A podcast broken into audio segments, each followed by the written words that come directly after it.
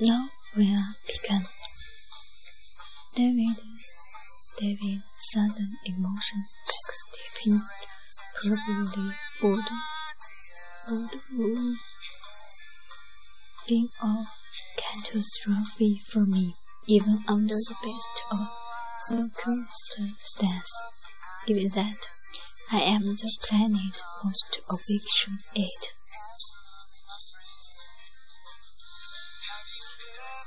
Life for some something like a cross between a golden reservoir and a barnacle.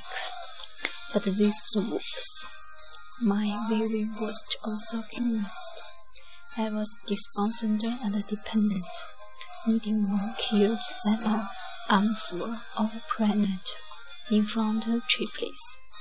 His withdrawal only made me more needy, and my needs only advanced his withdrawals until soon he was retreating under fire of my weeping peers. Oh, where are you going? What happened to us? Dating tip. Men love this. The fact is I had become addicted to David. In my defense, he had forested this, being something of a man better, and know that his attention was worrying. I was suffering the easily foreseeable consequences. Addiction is the hallmark of every infant-based love story. It all begins when the object of your adoration bestows upon you a heading, her circumstance of some side, something you never ever dared to admit that you wanted. An emotional speedball, perhaps, of thunderous love and rolling, excited moment. Soon you start crying that intense attention with the hunger opposition of any joking.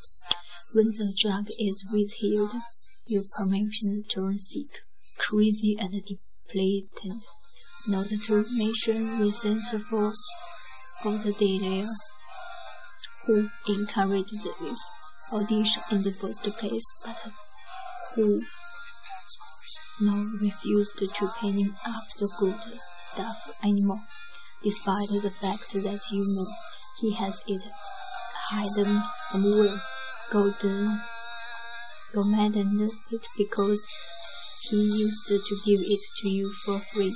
Next stagers found you skinny and stricken in a corner, certain only that you would steal your soul rough your neighborhoods just to have it that sin um, even one more time. Meanwhile, the object of your adoration has now become repulsed by you. He looks at you like you are someone he's never met before, much less someone he once loved with his high passion. The irony is you can hardly blame him. I mean, check yourself out.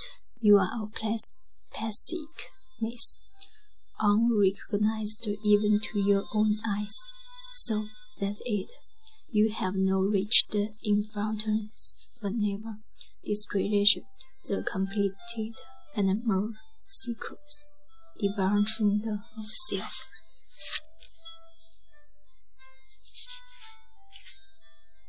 The fact that I can even write a claiming about this today is mightily evidence of time's hearing powers because I didn't take it well as it was happening.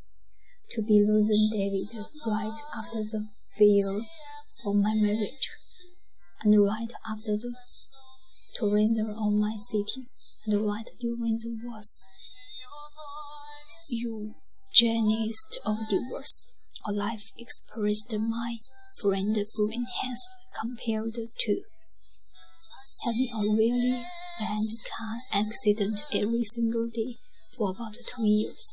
Well, this was simple too much. David and I continued to have our bounds of fun and competitions during the days, but at night, in his bed, I became the only survivor of a Nick Winter, and he reciprocally retreated from me more every day, and though I were in fictions, I came to feel night time like it was a torrential sea.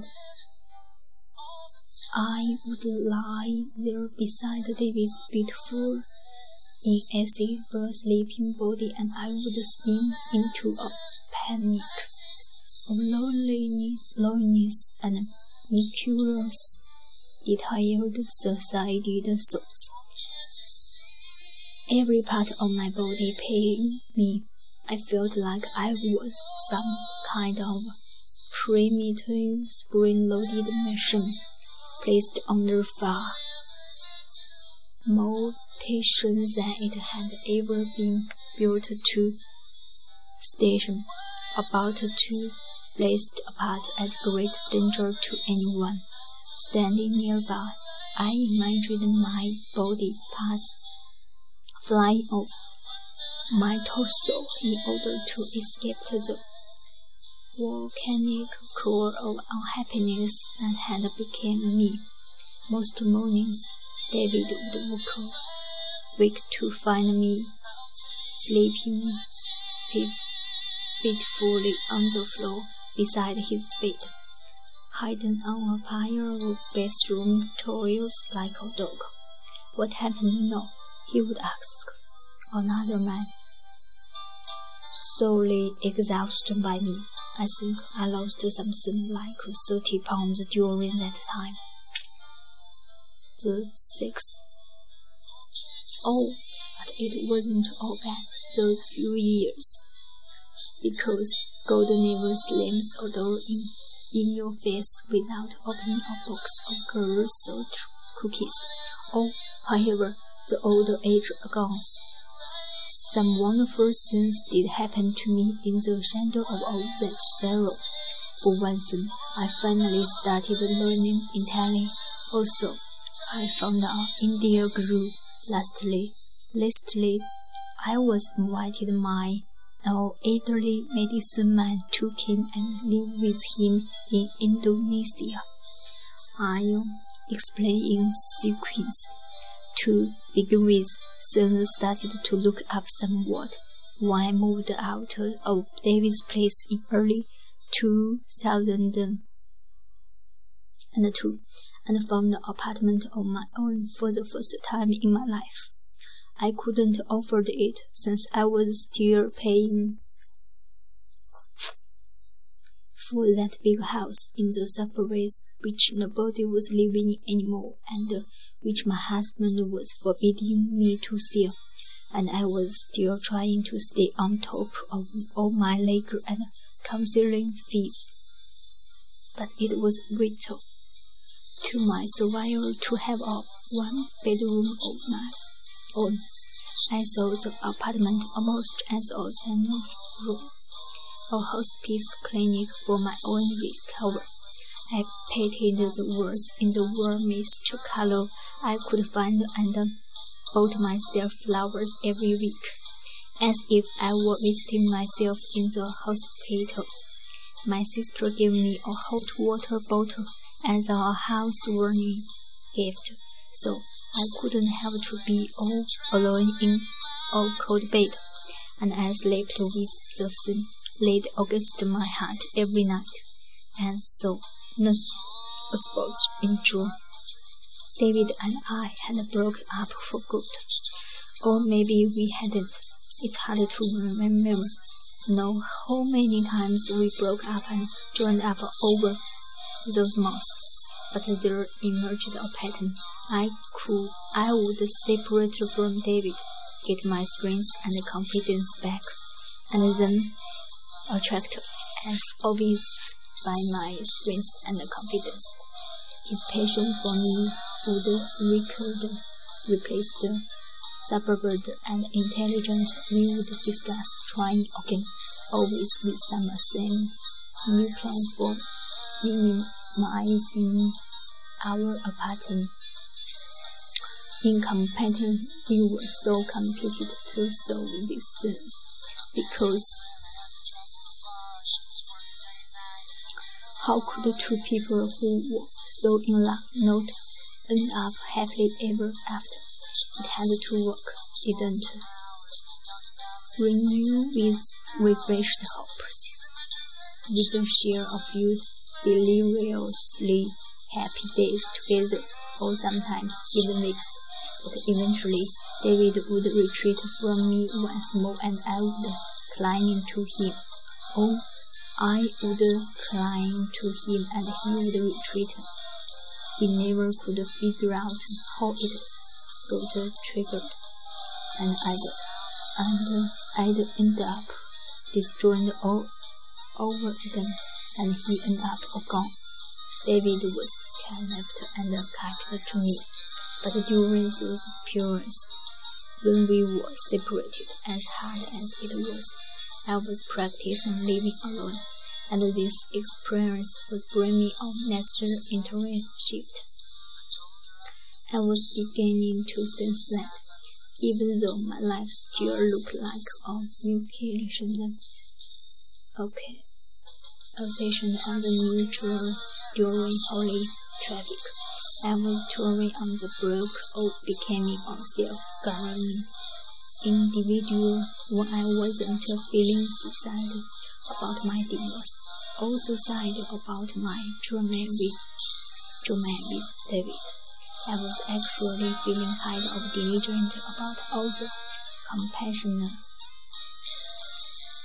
time and space that were appearing in my days, during which I could ask myself the usual new question, what do you want to do, Liz?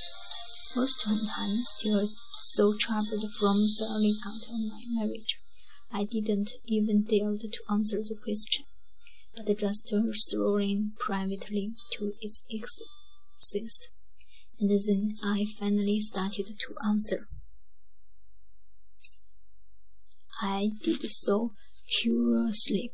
I would only allow myself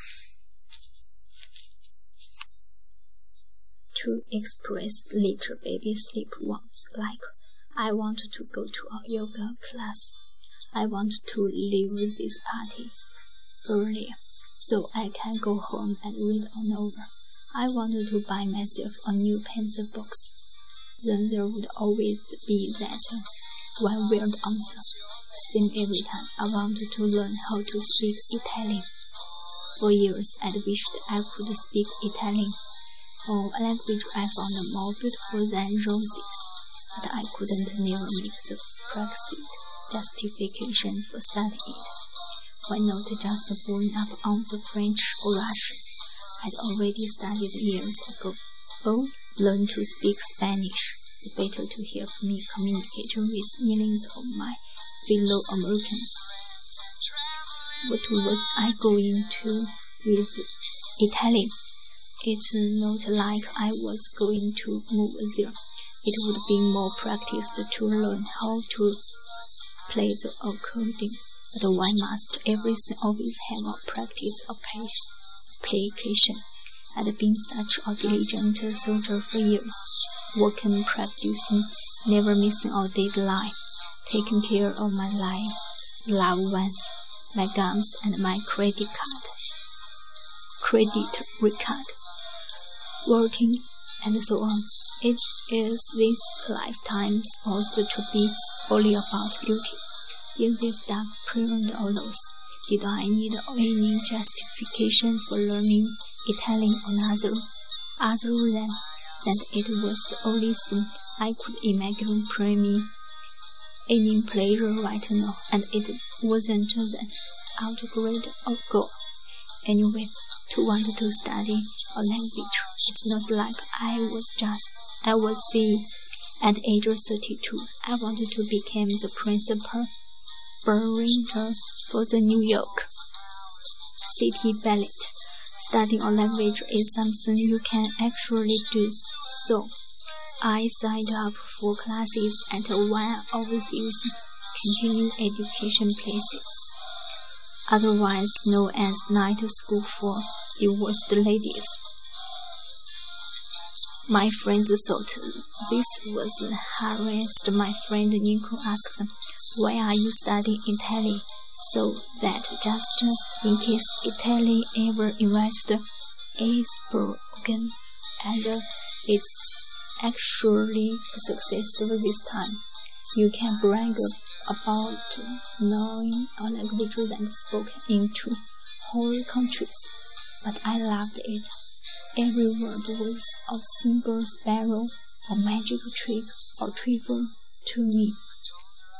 A trifle for me, I would slosh home through the rain after class, draw hot brows, and lie there in the bubbles reading the Italian dictionary aloud to myself, aloud to myself taking my mind off my divorce pressures and my heartache.